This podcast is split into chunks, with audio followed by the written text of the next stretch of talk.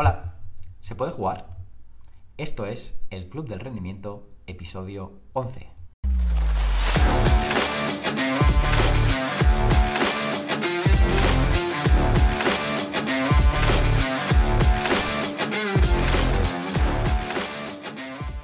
Hoy tenemos a Javi Torralba y el episodio de hoy es una auténtica fantasía. Vamos a estar toda la charla hablando de desarrollo del talento.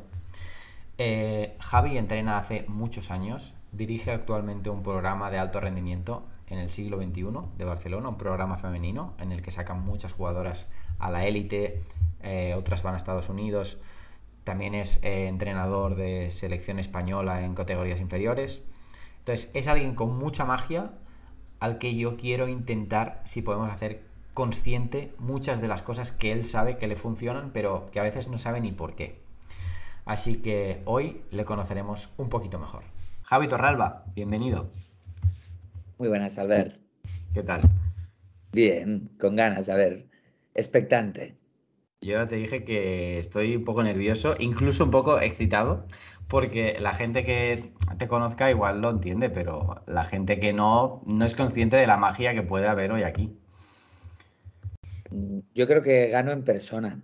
No soy mucho de, aplicaciones, no, yo soy más de, distancias cortas. Tú me conoces, eh, hoy, hoy va a ser injusto porque hemos compartido muchas cosas, hay un punto de amistad, con lo cual eres poco objetivo. Para quien, o sea, tampoco vamos aquí a repasar tu vida, pero para poner un poco en contexto cómo tú vives esto, de todos los años que tú llevas entrenando pues, a gente joven, deportistas profesionales, eh, gente joven que puede ser profesional luego, ¿a ti qué es lo que más te gusta de entrenar? Es decir, al final cuando tú piensas, al principio, al final del día, realmente yo entreno por esto. Yo creo que esa sí es una pregunta que le he dado muchas vueltas y a mí hay un punto que, mm, que, realmente me llena, que es el saber que he contribuido. Yo era una persona que iba bastante perdida, ¿sí? a nivel académico, a nivel laboral, y el básquet me ayudó a centrarme mucho. Tuve un muy buen ejemplo en, mi padre, cómo lo vivía eh, desde el principio ahí en Grup Barna, y cómo se involucraba con, con todos los tíos que entrenaba, y eso a mí hay un punto que me marcó seguro.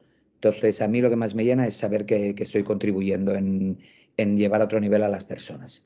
Ya no hablo solo de básquet, pero evidentemente eh, siempre queda allí y es mucho más visual la gente que le va muy bien el baloncesto, pero, pero a mí me gusta tener esa sensación que he contribuido, que hay un, poquito de mí que ha ayudado a que se hayan dado pasitos para adelante.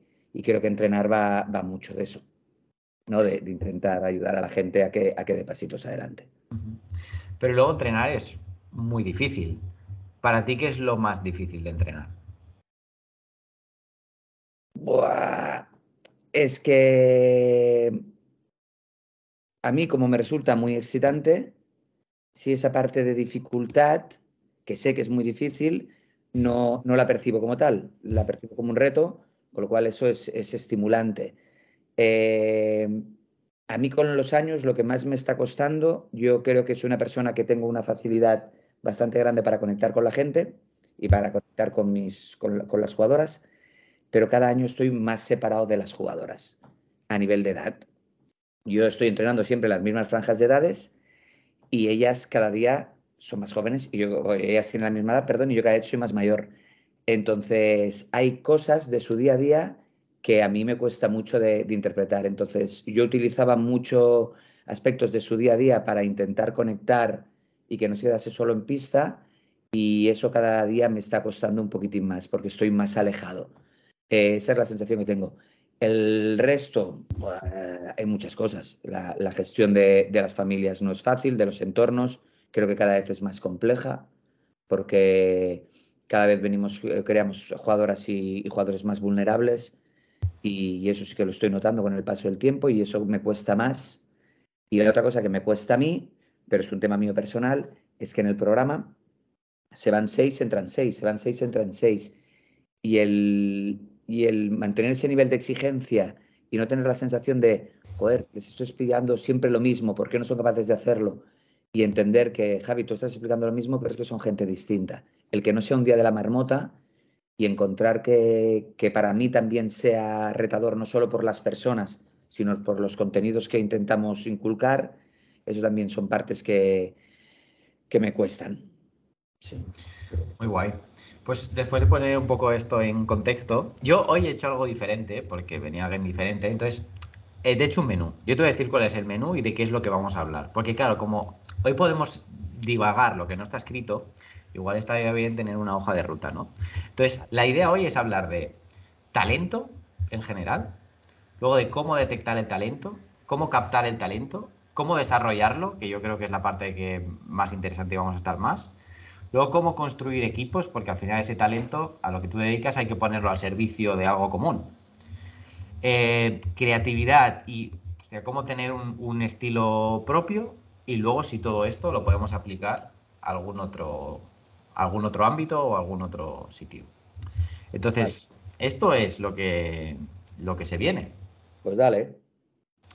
Entonces, empezando con el talento, lo primero que te quiero preguntar, a ver qué opinas. ¿Tú crees que hoy en día se machaca y se desprestigia eh, el talento? Es decir, se han repetido mucho frases tipo que con el talento solo no vale, que el talento sin trabajo tal, y parece que llega un punto donde incluso a veces parece que sea malo tener talento. Es que aquí ya entraríamos con cosas de, léxicos y ¿qué, es el talento. Porque para mí dice la capacidad de ser muy constante y de ser muy trabajador o ser muy disciplinado, disciplinada, eso es un talento. Y para mí yo eh, marcaría el talento y creo que hay muchos talentos con la facilidad que tienes natural para resolver cosas que se te plantean y puede ser un talento técnico y alguien que... Ah, pero nosotros siempre vinculamos normalmente la palabra talento a gente que resuelve problemas técnico-tácticos con facilidad. O sea, pero es que hay talentos mentales. Mm.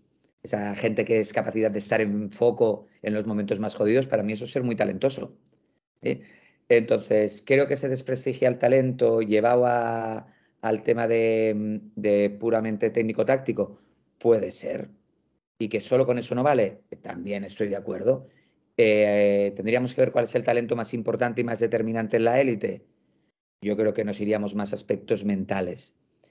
Y creo que también el tema de, fomentar ese talento técnico-táctico nos da un poquito de miedito porque, porque es bastante incontrolable. Y como los entrenadores nos gusta todo tenerlo controlado, es un aspecto que nos, que nos cuesta más. Tú antes has hablado en el menú de creatividad. ¿sí? Eh, los momentos que hemos fomentado más la creatividad, salía Aymar diciendo lo que es que falta jugar en el parque. Es que es verdad.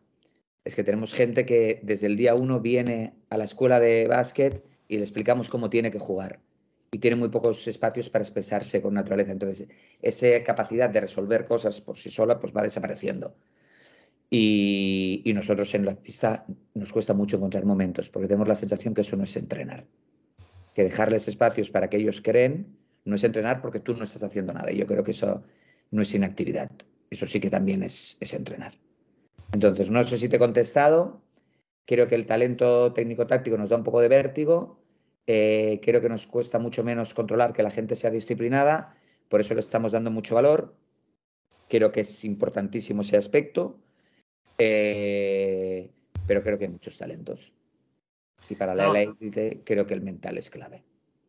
Me gusta, me gusta la respuesta. De hecho, muchas preguntas que voy a hacer tampoco tienen una respuesta, una respuesta correcta. O sea, al final es una excusa para poder sacar ideas y. Em, pero hablando de ese talento que, comentabas, de esa más habilidoso, esa magia, esa parte incontrolable, es decir, bueno, la que fascina a la gente, ¿no? Esta persona hace esto, wow.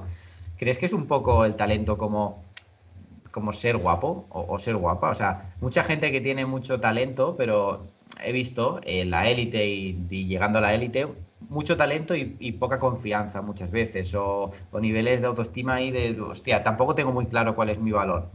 Y claro, mi, punto que te quería comentar es, o sea, los que, los que somos feos, al menos yo, eh, nos lo hemos tenido que currar simpáticos, mucho. Somos simpáticos. Los que somos feos somos simpáticos. Exacto. Los que somos buena gente, los que somos buena gente nos lo hemos tenido que currar mucho.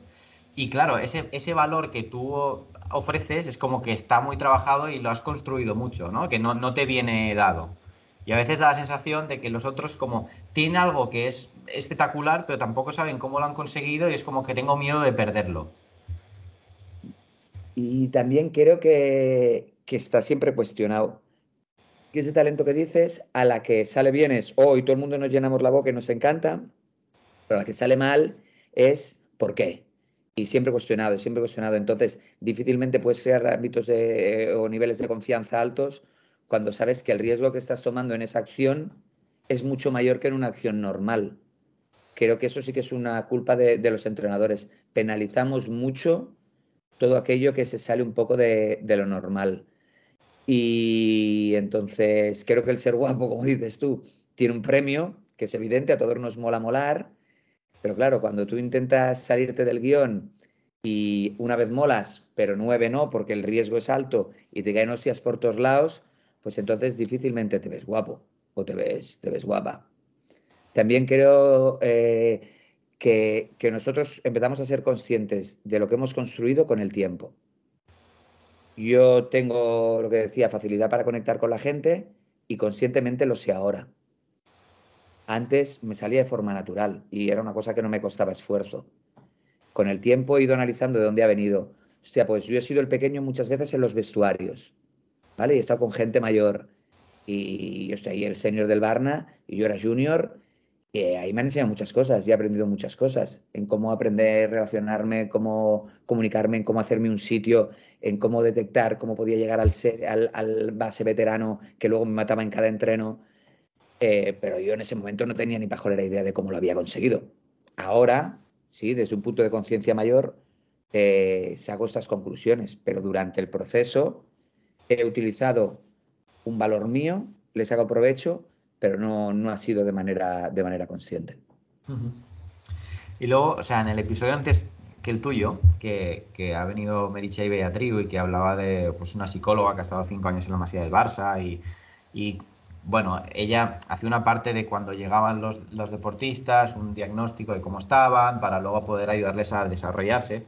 Yo le pregunté que si, si, pensaba en aspectos psicológicos o de talento a la hora de de filtrar o de captar jugadores y también se, se, hacía en la selección, no solo cuando ya estaban allí.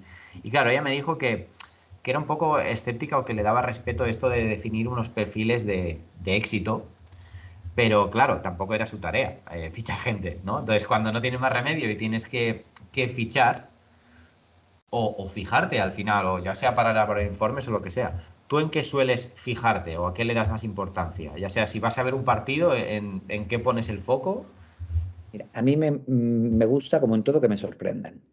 Entonces, eh, es evidente que cuando yo entro en una pista de básquet y por el cargo que tengo y demás, las estructuras antropomórficas por encima de la media me llaman la atención.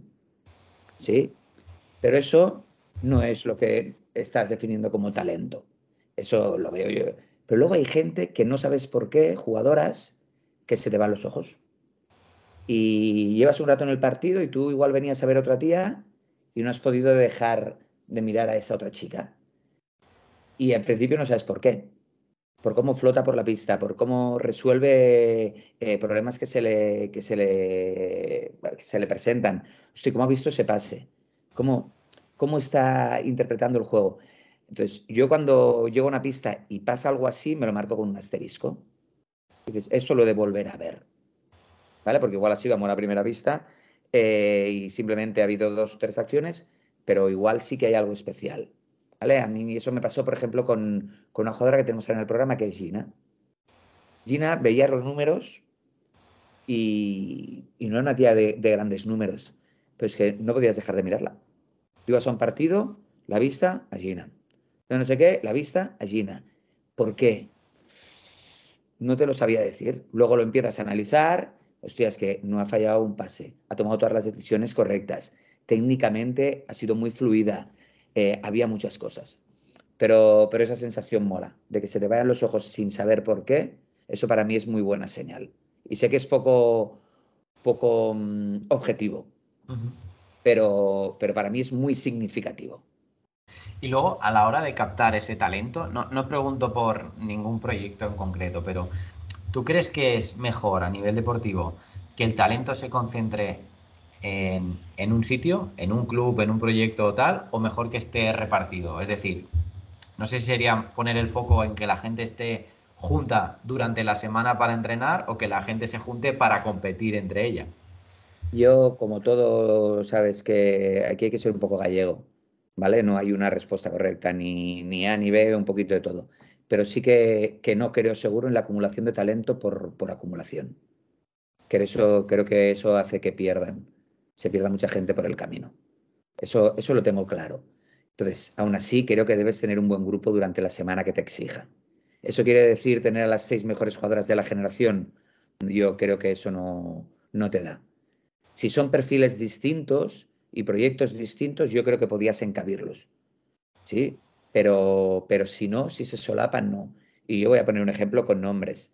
Eh, hablamos de, de cosas que no han pasado. Yo en la generación 2004 tenía a Marina, a Marina Asensio, Elena Buenavida y Inés Noguero.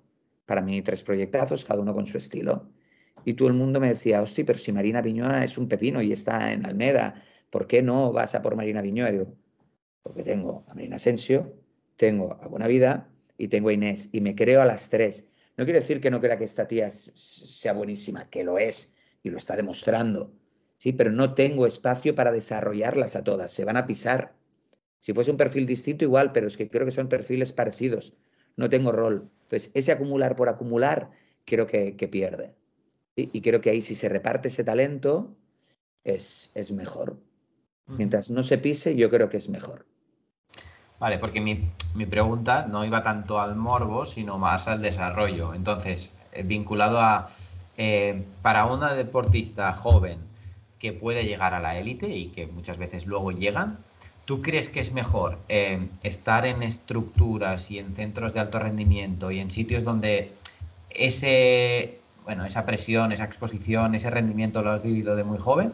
¿O es mejor a veces estar en tu entorno, con tu familia, con tus amistades, porque las dos cosas te dan y te quitan. Sí, yo creo que, depende, ¿vale? Eh, si tu entorno, el, segundo que estás expresando, es un entorno que te da unos mínimos altos, un suelo alto, pues un, perfil muy chulo para, quedarte y que sabes que ese entorno realmente te está dotando de las herramientas que necesitas. Entonces, yo no creo que todos los espacios te doten de eso. ¿Sí? Eh, y tiene que haber un mínimo de, herramientas. Y tiene que haber un entorno competitivo que te, que, te, permita desarrollarte. Entonces, sí me gusta la segunda opción, pero cuidado, con unos mínimos. Y esos mínimos ya son más discutibles y más debatibles.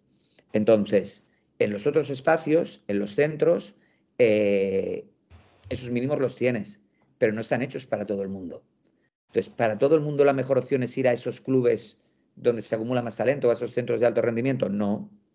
Creo que es una, respuesta muy individual, muy para cada, para cada, para, cada persona o para, para cada caso y para cada sitio. Y que luego hay una cosa, sí, Albert, que, que yo sí que soy muy, muy obsesivo con esto, que la respuesta buena la hacen ellas. Cuando me viene una jugadora y me dice, hostia, es que, ¿qué hago A o B? Yo qué sé, tía. Pero si tú te involucras con la decisión que tomas, has tomado en esa balanza y has valorado pros y contras, de decides por A y te involucras a fuego en ese A, yo creo que vas a hacer que funcione. No va a ser una mala elección. Ya. Luego lo que sí, lo que sí he visto, y por eso también te lo comento, y, bueno, lo hemos hablado alguna vez incluso, eh, que deportistas que ya han llegado a la élite y que son profesionales y que han incluso tuvieron la opción de ir a centros de este tipo y decidieron quedarse en casa y tal, y te valoran como muy positivamente el yo me quedé aquí porque estaba cómoda o cómodo y estaba a gusto y estaba tal, luego ves que precisamente lo que más les cuesta es el no tener ni idea de ese contexto de rendimiento y tener que hacer un aprendizaje ultra acelerado y que a veces es una experiencia traumática también, ¿no? Y dices, hostia, ¿realmente era lo que estabas más a gusto o lo que necesitabas mejorar pero más te incomodaba era exponerte a esas situaciones, no sé, ¿no? Igual en ese momento era demasiado temprano y prefieres encontrártelo más adelante, el monstruo final. y con más herramientas. Eh, sí, es que es, eh, bueno, son esas cositas, como has dicho tú, cada sitio tiene sus pros y tiene sus contras.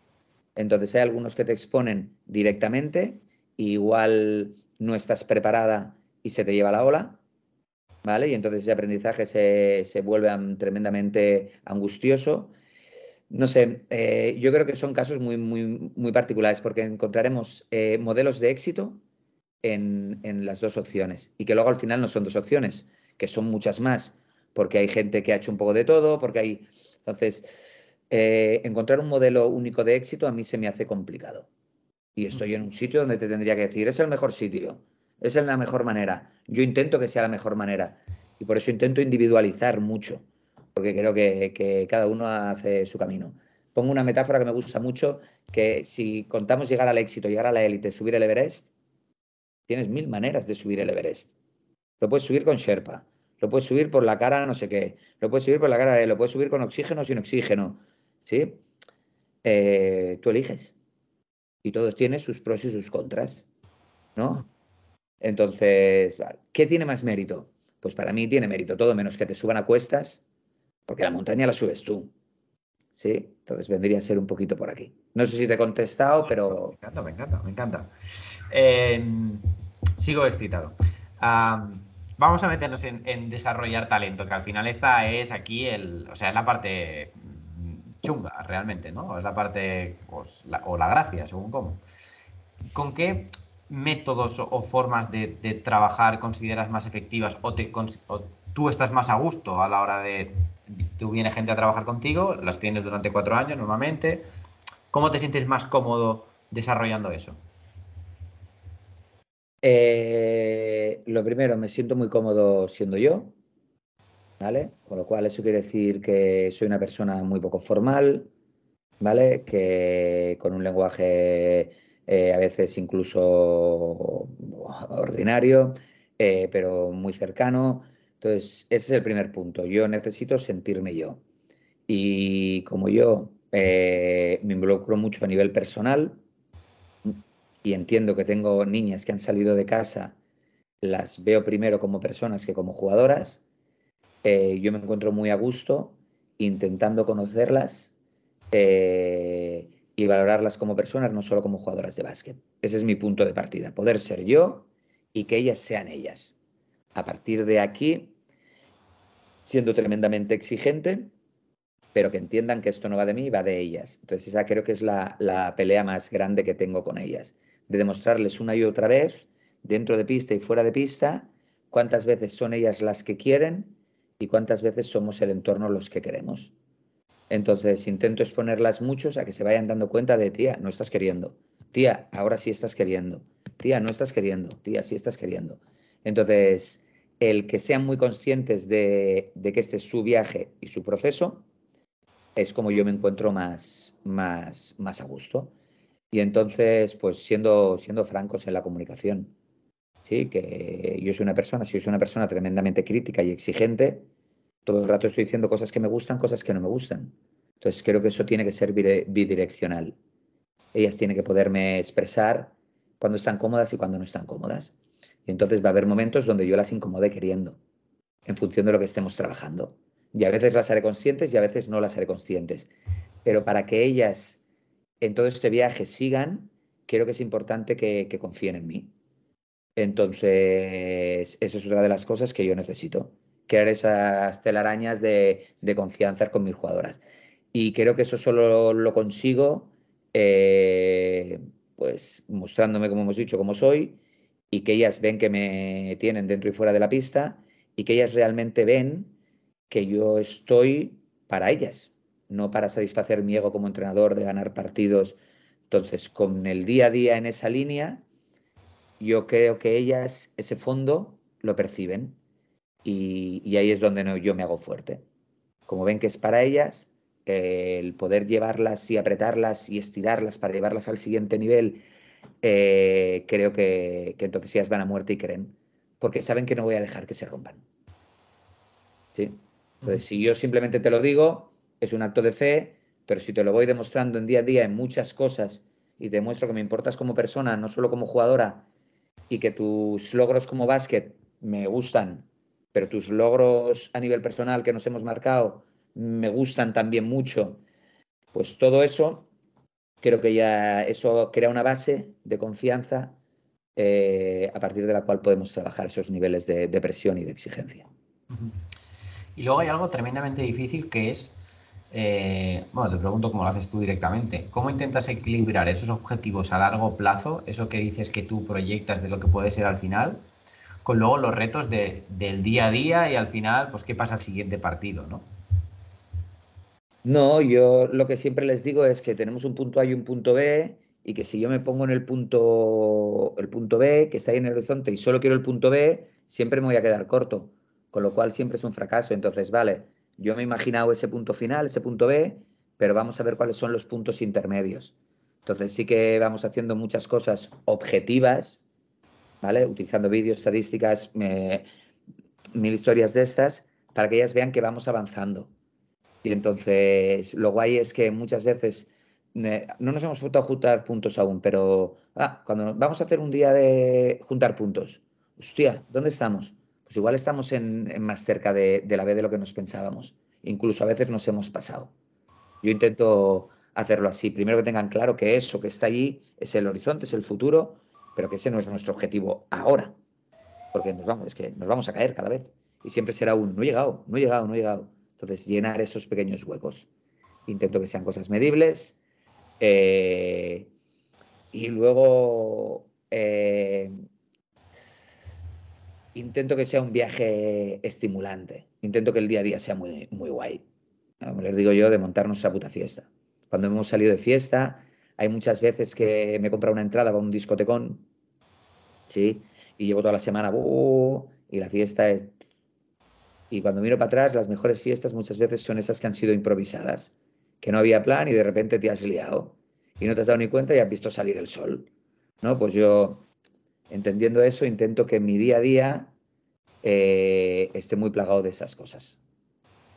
De que el entreno sea una cosa, hostia, pues hoy ha sido sorprendente, ha sido estimulante, ha sido un fiestón. No vamos solo al fin de semana, nuestro partido va a ser el fiestón y estamos toda la semana pensando en... No, no, no. Eso ya está allí, ¿vale? Estamos trabajando para eso, pero vamos a ver cómo, cómo fluye después. ¿Y tienes clasificados eh, diferentes perfiles de deportistas más allá de su rol en el campo? Me refiero, no prototipos, pero sí tendencias de que al final, llevando tanto tiempo entrenando, hay cosas que se repiten, ¿no? O sea, cómo afronta la gente los retos o, o cómo entrenan o cómo compiten. Tú eso. me gustaría decirte que lo tengo catalogado pero yo soy muy desordenado. No conscientemente, ¿eh? o sea, me gustaría tenerlo, tú, tú, lo sabes, yo me rodeo de gente que me complemente. Entonces, como sé que yo soy muy dejado, necesito mucha gente que me ordene. ¿sí? No, no, gente, que me acompaña, que, que solo hace de, puta madre. Y ellos intentan darle forma a todo eso. Yo te diría que aquí sí, pero eh, estamos con lo de siempre y con tópicos. Son pautas, porque como yo te ve a ti y te meta en el cajón de no sé qué, ya te estoy condicionando. ¿Vale? Entonces, a mí lo que me mola es moldear un poco en cosas clave, pero, pero te construyes tú. Porque yo no quiero un prototipo de jugadora y que todo el mundo sea ese prototipo. Entonces, veo rasgos en común y, y voy orientando. Y sí, me imagino que aquí dentro está porque ya en el primer año, después del primer mes, ya empiezo a ver cosas y a veces te equivocas, pero hay en otras cosas que, sí que vas, que vas acertando, con lo cual te diría que sí. No, no, está claro que al final las, hay tendencias y patrones que se repiten, igual no de la misma forma, pero... ¿Y cómo trabajas con esos deportistas que a veces hacen cosas de las que no se aprenden? hay cosas que da la sensación que las tienes o no las tienes, ¿no? Eso no te lo ha enseñado nadie. Entonces, ¿tú eso cómo haces para que florezca más o para que se desarrolle o para que... Primero que sean conscientes. Les pongo ahí lo que hablamos de delante del espejo de, ¿te has dado cuenta que esto es increíble? Luego, que muchas veces no son conscientes, no lo saben. No, no, es lo que hablamos antes. Mm, nosotros adquirimos habilidades o, las tenemos de serie, que, no es del todo de verdad que las tengamos de serie, pero bueno, las tenemos ya interiorizadas, ya son nuestras. Eh, igual tenemos un talento en eso, con lo cual las expresamos con mayor facilidad y mucho menos trabajo. Hostia, primero ser consciente y ponerlas, porque a la que eres consciente y, y uh, hostia, te recreas más en eso. Tú cuando sabes que eres bueno en algo, al final, cuando hay dudas, tiras a eso. Pero si tú quieres que eso se vaya repitiendo, ¿no? entiendo que, el hecho de hacerles consciente y, de tú mostrarles que, uf, que, es, que es satisfactorio, hace que, que eso se pueda replicar más veces y aparecer más. Entonces, lo primero, disfrutar, lo segundo, que sean conscientes y luego invitarles a que, lo utilicen en, mayor medida en otros escenarios que yo considero que podía ser útil ese talento que, que, están mostrando.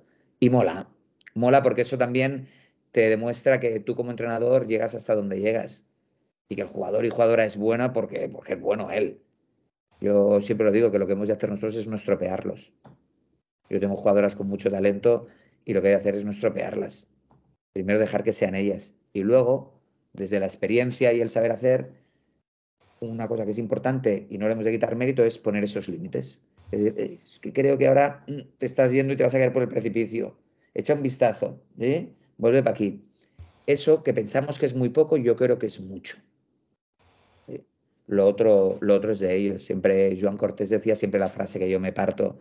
No, es que yo entrenaba a Ricky Rubio, ¿no? Que él pone el ejemplo de un entrenador, le decía, yo entrenaba a Ricky Rubio. Y él, como es como él, le decía, cabrón, ¿Y dónde están los 100 Ricky Rubios después? Si lo has entrenado y tienes la receta, ¿por qué no haces como una industria sacar la receta cada año? Bueno, porque la materia prima es la materia prima. Sí, entonces, tú no has estropeado a Ricky Rubio, no es que tú hayas entrenado a Ricky Rubio, tú no lo has estropeado. Vale, pues yo tengo la suerte de que creo que no he estropeado alguna de las jugadoras que han pasado por el programa. Y en ese desarrollo, ¿qué habilidades o competencias cuando trabajas con un deportista crees que están infravaloradas o alguna que esté muy sobrevalorada. Es decir, a veces que se le pone como, se mucha importancia a esto y tú piensas, bueno, pues esto tampoco es tan importante. O al revés, hay cosas que parece que se hacen solas y no.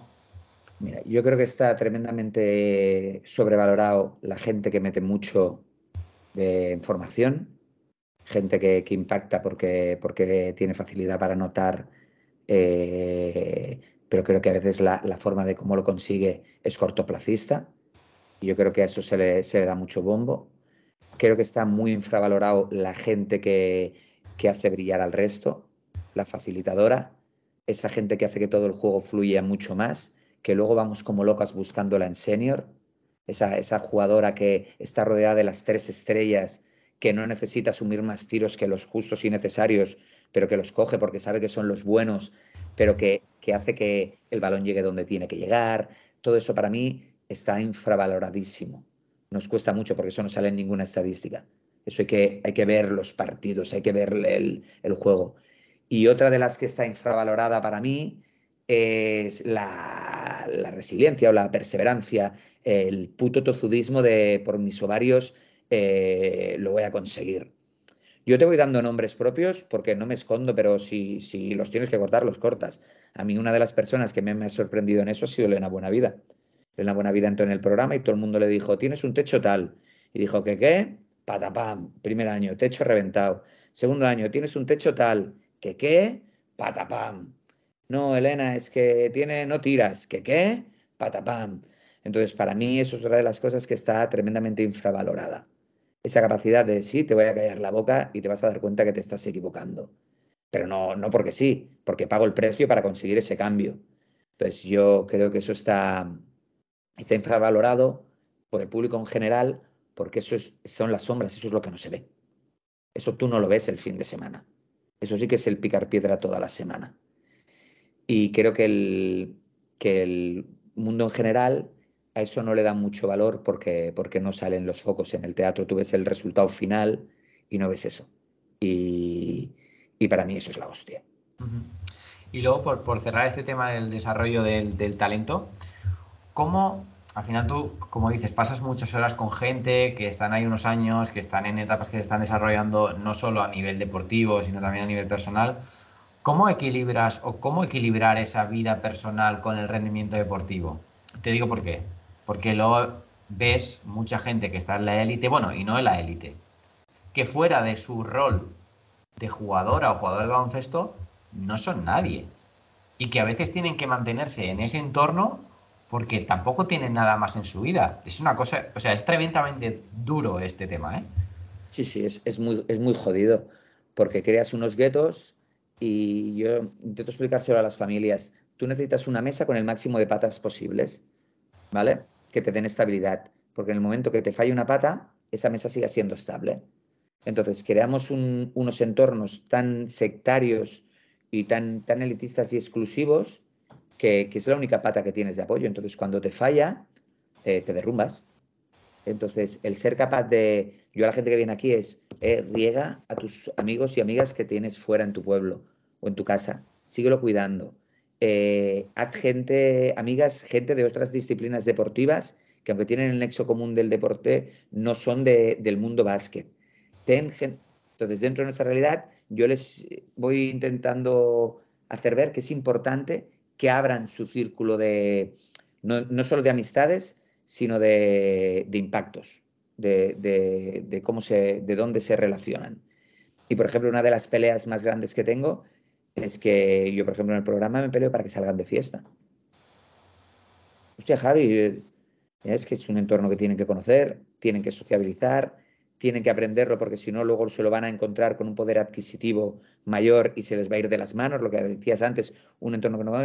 Entonces, creo que, que no pueden, son deportistas de élite, son mucho más responsables, son mucho más disciplinados, pero tienen que vivir en sociedad. Entonces, no pueden estar como ermitaños, ermitañas de la sociedad en la que están viviendo. Y hemos de conseguir que, que tengan esos, esos nexos de unión con, con la sociedad. Y si su edad, la sociedad te implica salir de fiesta, pues seguramente tenemos que facilitar. De cualquier manera, no, en un entorno controlado, que sepas que tiene que haber un punto de confianza, pues por supuesto, porque al final se van a tener que exponer. Tú al final tienes que educar a la gente para que cuando esté sola sepa decir que sí o que no, en todo, en el básquet, en la vida, eh, entonces, pues en algún momento las de dejar sola. Igual la tienes que mirar con catalejo desde a tomar por culo que no sepa que estás presente, ¿vale? pero tiene que tener esa sensación de que está sola y que decide sin nadie que le condicione. Ella sí o ella no, por las cosas que ha sido sembrando y construyendo. Y creo que como te vuelves solo en el básquet, a la que te falle esa pata, vas a, vas a naufragar, vas a estar... Bueno, tú, lo vives. Gente que, a la que falla eso se va a sonar en armoveditas, se está ahogando, no, no tiene puntos de apoyo para salir de allí. Es que, o sea, es algo que me parece tremendamente peligroso y ya no solo en el baloncesto, o sea, que hay mucha gente que, que no deja una actividad, una relación, incluso un grupo de amigos mm, tóxicos, o sea, un entorno que, porque no quiere continuar en él o porque no le beneficia, porque tiene la sensación de que, de que se muere, y, o sea, que no tiene nada más. Entonces, al final necesitamos socializar y sentirnos que formamos parte de algo, ¿no? Y cuando no formo parte de nada más, pues es gente que, pues eso, tiene sensación que naufraga fuertísimo. Yo una cosa que intento cuidar es mi grupo de amigos. Son mis colegas de la ESO, del cole, del ETP Clot. Eh, cuando les hablo de básquet, me... Javi, es que has ganado tal medalla. No tiene ni puta idea. Y son mis mejores amigos. Y a mí no me molesta para nada. Porque ellos me valoran, no por Javi, mi labor profesional, respetan, sí, eh, saben que para mí el básquet es muy importante, pero pero, cuando estoy con ellos es otra movida.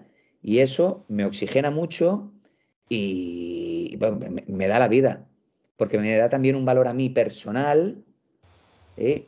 como Javi, no como Javi director del programa, no como Javi entrenador, porque hay gente que, a mí me valora por, hostia, es el entrenador de, de, no sé qué. No, yo soy Javi. ¿Vale? Y, y, hostia, pues ese punto yo se lo explico mucho a mis jugadoras es que mis mejores amigos. Luego, evidentemente, tengo muy buenos amigos en el mundo del básquet. Solo faltaría. Solo faltaría. ¿Vale? Y los tengo.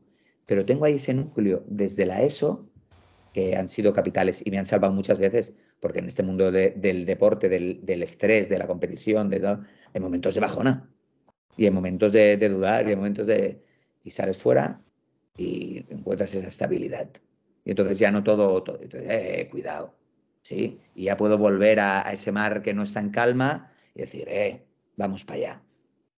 Sí, sí, eso que, tú, que eso que tú dices, yo le doy muchas vueltas, siempre lo resumo con la frase de que eh, casi siempre te conocen por el rol que ocupas, no por lo que tú puedes ofrecer, ¿sabes? Porque al final conocen una faceta tuya y, y ya. Vale, stop. Vamos a hacer una pausa aquí, porque eres oyente un millón, enhorabuena, eso significa que esto es una broma, pero este episodio va a tener dos partes. Vamos a parar aquí esta. La segunda, en mi opinión, es mucho más interesante que la primera. Yo creo que la primera también lo ha sido. Pero es que en la segunda ya nos dejamos ir del todo y hablamos de creatividad, de cómo aplicar esto a los equipos, de cómo poder tener un estilo propio, de cómo usarlo para otros ámbitos. Y creo que va a ser muy guay y por eso no lo quise cortar. Así que haremos dos partes. Es la primera vez que lo hacemos. De momento, si no estás suscrito a la newsletter, apúntate que tienes el enlace en la descripción. Y si algún día quieres ser eh, el oyente un millón, ayúdanos a difundirlo, ayúdanos a llegar a más gente y danos cinco estrellas en la plataforma que lo estés escuchando. Muchas gracias. Nos vemos en el siguiente, que es la segunda parte.